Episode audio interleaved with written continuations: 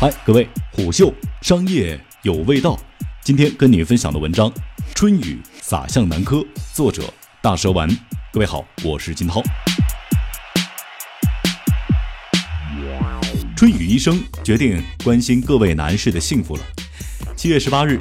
近两年没有举行发布会的互联网医疗平台春雨医生宣布与北京大学第一医院男科中心、北大男科郭英禄院士团队合作，成为春雨专科的首个专科品牌。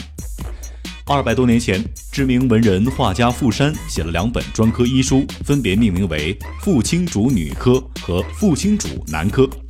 从后者内容来看，傅青主所谓的男科包含伤寒、虚劳、呕吐、水湿。泄泻、癫狂，甚至小儿等门类。彼时的男科其实相当于现代的男士全科。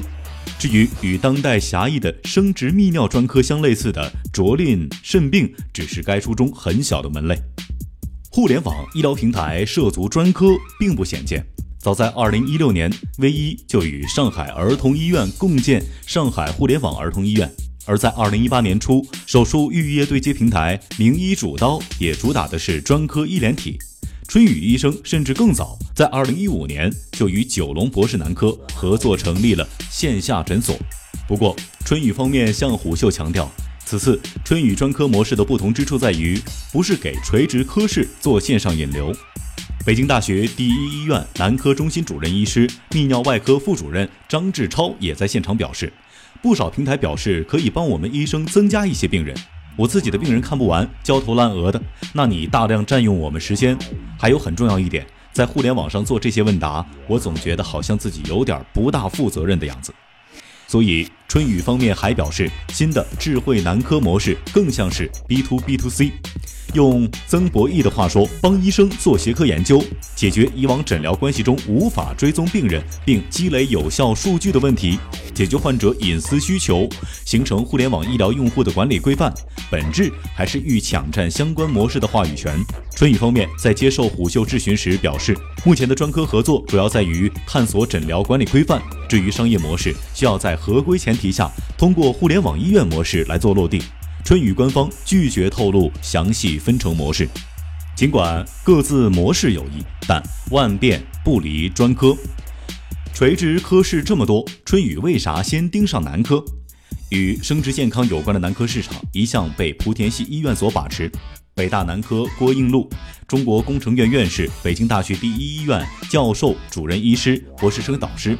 在现场发言时，无奈地表示，二零零五年北京大学第一医院男科中心成立时，他们调查了全国五千多家男科医院，其中大部分都是莆田系医院，因为郭英禄是业内权威，名气最大。当年广东的莆田系医院甚至把他的照片印在广告单上，招来患者。郭英禄总结道：“还是我们公立医院没做好。”有趣的是，春雨医生曾在年初发布了全国莆田系医院全名单。包括男科，随后又撤回了。显然，与一位叮当赚钱的莆田系医院相比，春雨更在意诊疗标准与规范。春雨医生官方在现场展示的数据称，每年提问两次的活跃用户科室排名分别为妇科、小儿科和产科，而泌尿外科、男科提问量并不在前十位。但就每年提问十次以上的深度活跃用户科室排名为妇科、儿科和男科。而在男科用户中，十八到二十五岁、二十六到三十岁两个年龄段的用户有明显的峰值，这表明男科用户的互联网属性是较强的。春雨医生董事长曾博义在现场表示：“我们认为这三个科室非常有希望成为成功的互联网专科。事实上，互联网属性较强与年龄有较密切的关系。排在咨询提问前两名的妇科、儿科也完全能印证这个趋势。”那么，春雨医生为什么首先选择了男科而非妇科或儿科呢？男科之后，新的专科品牌拓展进度又如何呢？在发布会后接受虎嗅采访时，春雨医生官方人士表示，发展专科品牌的进度要看线下资源的拓展情况，也得看春雨平台对相关专科的互联网属性做出的评估。男科是我们先拿下的资源，所以就先公布了这项合作。八岁的春雨医生现在过得怎么样？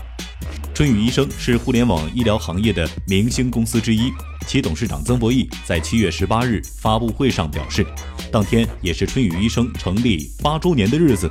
春雨医生关心男士们的当下，但我们关心春雨医生的当下。创始人张瑞猝逝后，李光辉曾短暂代理 CEO 一职，此后接棒的是华润系张坤。后者在离职后与虎嗅内部交流会上曾提及，目前网络问诊的天花板，首先是低频，其次是客单价十到二十元，比线下太便宜。